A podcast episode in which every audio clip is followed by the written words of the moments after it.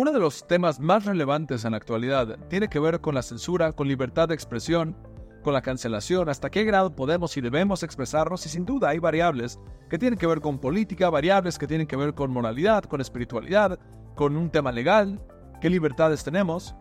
Y para esto surge un personaje que se llama Piers Morgan, un locutor británico que tiene su programa, antes trabajaba para diferentes empresas y después se tuvo que salir y abrir su propia eh, em, empresa que se llama Uncensored y en este, en este lugar, en YouTube lo pueden seguir en su canal. Y él justamente desarrolló su canal sin censura para que pueda atraer a diferentes personajes y puedan hablar acerca del tema que sea sin tener que ser, ser censurados y poder expresar las ideas en su totalidad. Sin embargo, Piers Morgan últimamente, en, el en todo este tema de Israel, del conflicto de Israel con Hamas, con estos asesinos, con estos terroristas, ha estado muy, muy equivocado. Yo soy Jaime Brisorek y esto es Existen Verdades Absolutas.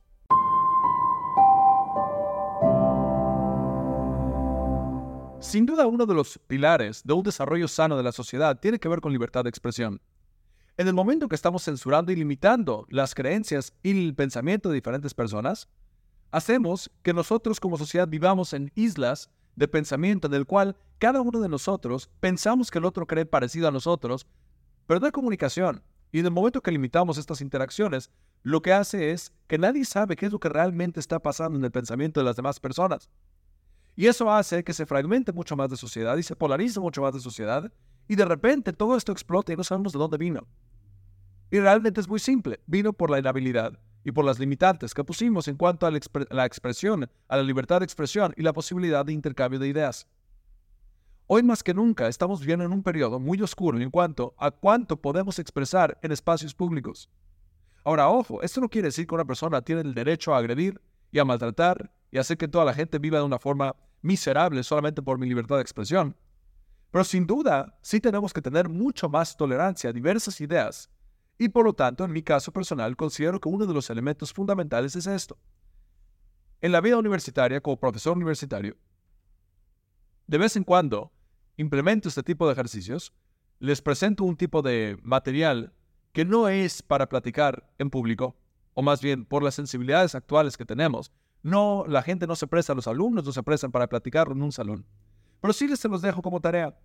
Y cada uno de ellos tiene su deber de hacer su ensayo, su trabajo, de elaborar una idea profunda de lo que ellos verdaderamente sienten y piensan al respecto.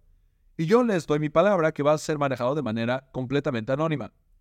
No comento sus materiales en la clase, pero lo que es fascinante, sin dar muchos detalles, es que lo que ellos opinan en privado, en los ensayos, en los, en los ensayos, entre los trabajos que me mandan a mí, sabiendo que va a ser anónimo y que se va a manejar de esa forma, son muy diferentes a las conversaciones que tienen de manera pública.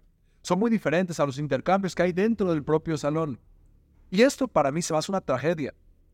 Ahora, sin duda, uno de mis rabinos de cabecera me decía, todo lo que dices tiene que ser verdad. Pero no todo tienes que decirlo.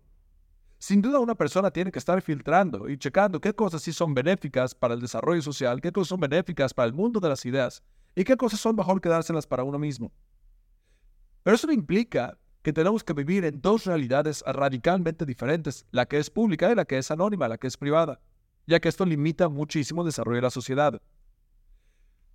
Uno de los motivos por los cuales Elon Musk invirtió billones y billones de dólares en comprar la plataforma de Twitter, ahora conocida como X, fue justamente porque él entendía que Twitter jugaba con un papel fundamental en el intercambio de las ideas.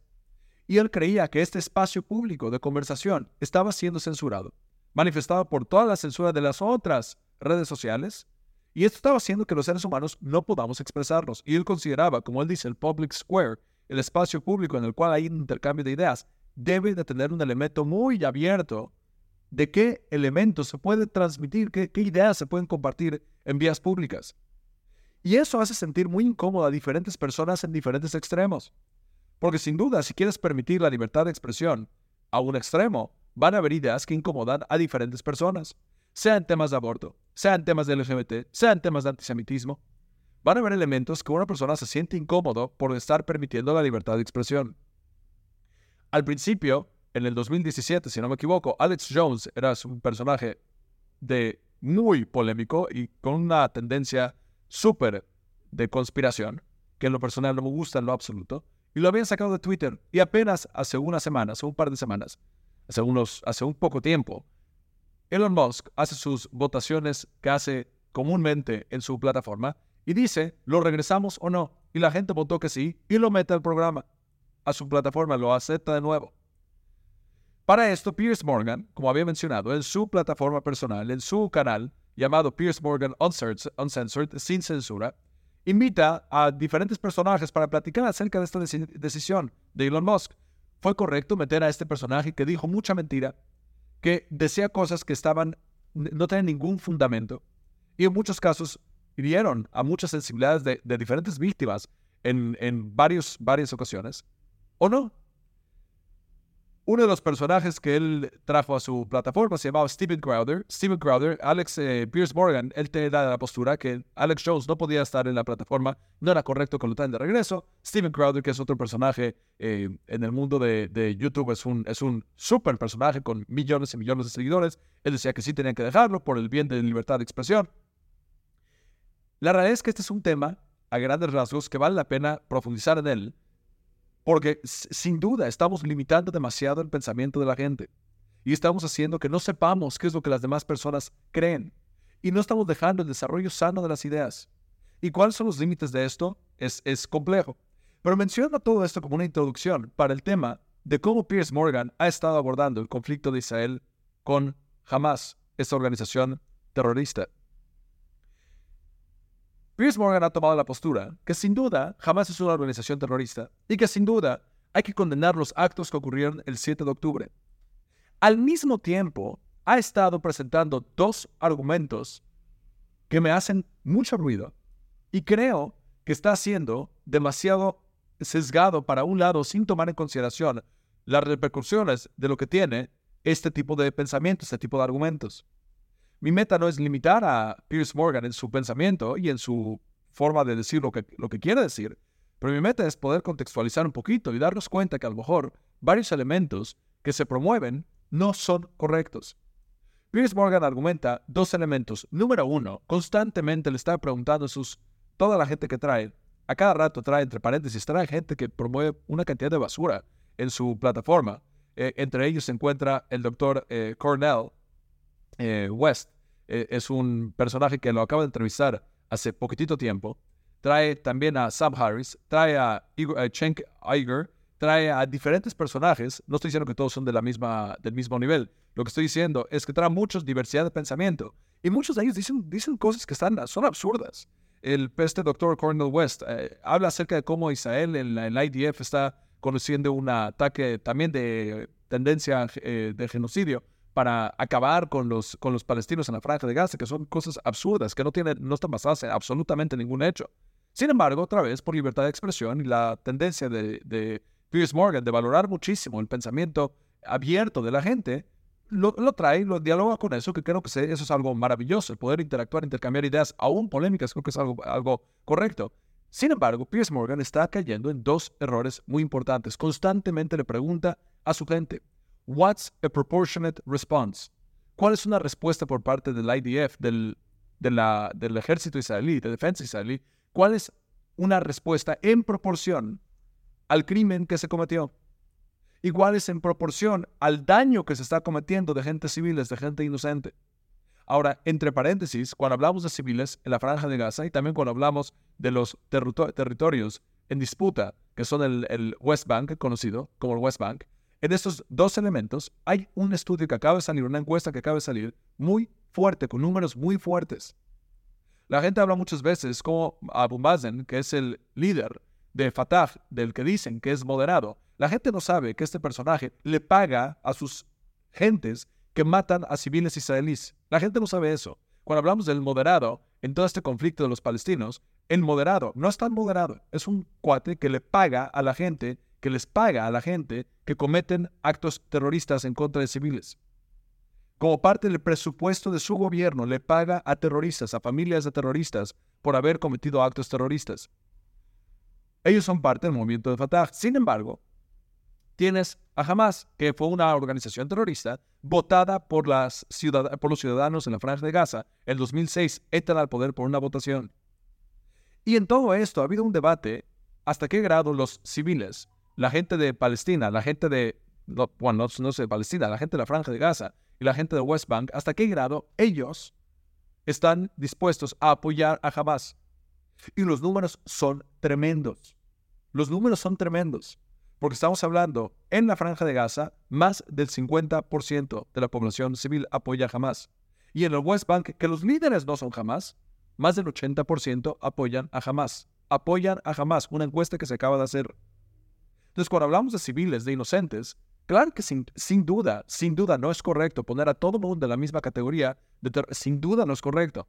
Pero cuando hablamos de inocentes, sí hay que hacer una gran distinción por cuestiones de claridad moral entre civiles inocentes que están ahí, que no quisieran estar allá y que no tienen ninguna culpa por estar allá. Ahí nacieron y ahí se desarrollaron y están en contra de toda esta barbaridad que representa su gobierno.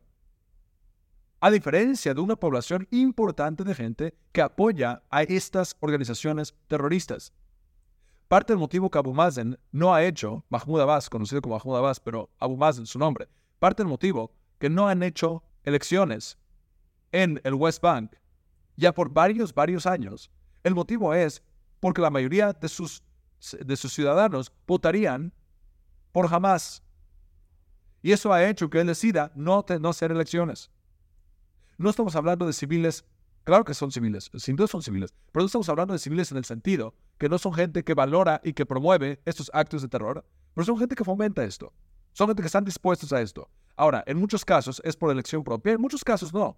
Ahora que la IDF está en la franja de Gaza y que está entrando a diferentes lugares, te das cuenta que tristemente en muchas de las escuelas patrocinadas por la ONU, entre paréntesis, muchas de esas escuelas tienen dentro de la escuela espacios en los cuales adoctrinan a los niños a los 4 o 5 años a matar a judíos. En las graduaciones de los... Hay videos de esto, en las graduaciones de los niños, de 4 o 5 años, 6 años, tienes a los niños caminando con metralletas, actuando eh, con mis hijos no pasa esto. Y en las escuelas que conozco, judías y no judías, no pasa esto.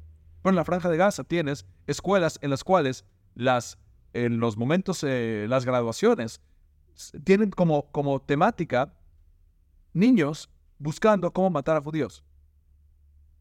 Y sin duda, un porcentaje importante cuando se habla de la población que son muchísimos, que son niños e inocentes, sí, pero tristemente pasaron por este adoctrinamiento y tienen estas ideologías en la actualidad, parte del motivo que ningún país árabe los quería, y ni los quiere en este momento.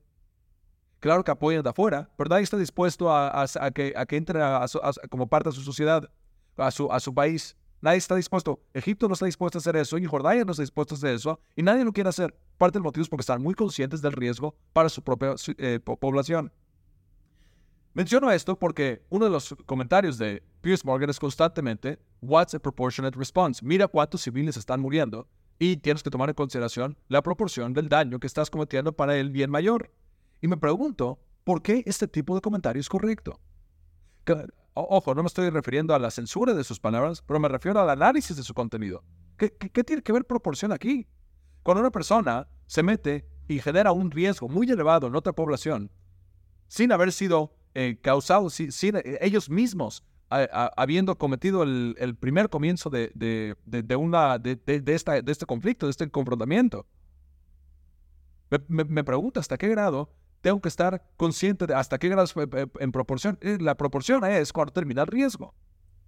Y no solo eso, esta pregunta está fuera de lugar, completamente fuera de lugar, cuando uno toma en consideración algo que él mismo está de acuerdo, que es lo siguiente. Los propios asesinos y terroristas de Hamas son la gente que agarra a sus propios ciudadanos y se mete dentro de su población y guerrean de esa forma. Ahora, cuando Israel está, sin duda, de manera eh, sin querer, está matando a civiles por parte de los palestinos que viven en la franja de Gaza, ¿por qué la responsabilidad tiene Israel? ¿Por qué la pregunta no va dirigida hacia Hamas? ¿Por, ¿Por, qué la pregunta es, what's proportionate? No solo eso, llega en, la última, una de las últimas entrevistas de Pierce Morgan, estaba diciendo, ya van 20.000 muertos y solamente 7.000, 8.000 de ellos son terroristas según lo que dice Israel. Un aproximado. ¿Y qué, qué tienen que ver los números? La pregunta es, ¿por qué jamás uno no se está sometiendo? ¿Por qué jamás está diciendo, bajo las manos y me entrego? O dos, ¿por qué toda, esta, responsabilidad no se la ponemos a, estas, a la, gente que tiene que ser, que son los terroristas de Hamas? Porque esta responsabilidad la tiene que cargar Israel. Y no solo eso, otro de los argumentos que Piers Morgan menciona es Israel está perdiendo la popularidad y tiene que tomar eso en consideración. Bueno, pues, ni modo. Ni modo. Tengo que sacrificar a mis soldados, a mis ciudadanos, por la popularidad a nivel mundial. Menciono todo esto como ejemplos para entender, número uno, en mi opinión, Piers Morgan ha estado muy errado en cuanto a su postura personal en cómo llevar a cabo esas entrevistas. Pero no solo eso. Creo que es importante tomar esto en consideración en el tema más amplio, que es la libertad de expresión, cancelación y el intercambio de ideas. Que por un lado, este tipo de plataformas son maravillosas para poder darnos cuenta de lo que la gente piensa. Y si no tenemos la posibilidad de interactuar y darnos cuenta que muchos de los personajes que él trae no están dispuestos a condenar jamás. Y no están dispuestos a decir que son organizaciones terroristas. Si no tenemos espacios en los cuales podemos intercambiar estas ideas, aunque sean extremas, nunca sabemos lo que está pasando. Y esto es algo fundamental. Si queremos un desarrollo de la sociedad, tenemos que entender qué es lo que está pasando. Por otro lado, eso no limita que nosotros tenemos que nada más escuchar y sin analizar y desmenuzar esa información que se está transmitiendo. Al revés, ahora que tenemos esto presente delante de nosotros, tenemos que entender y usar nuestro sentido común y darnos cuenta qué tipo de contenido se está transmitiendo y las ideas que se están transmitiendo y las preguntas que se van haciendo. Y tomando eso en consideración, ahora sí podemos decidir qué elementos son positivos, qué elementos no son, negativos y cuál de ellos queremos quedarnos y asegurarnos que desarrollamos una sociedad con valores y con claridad moral mucho más acertada. Yo soy Jaime Brisorek y esto fue Existen Verdades Absolutas.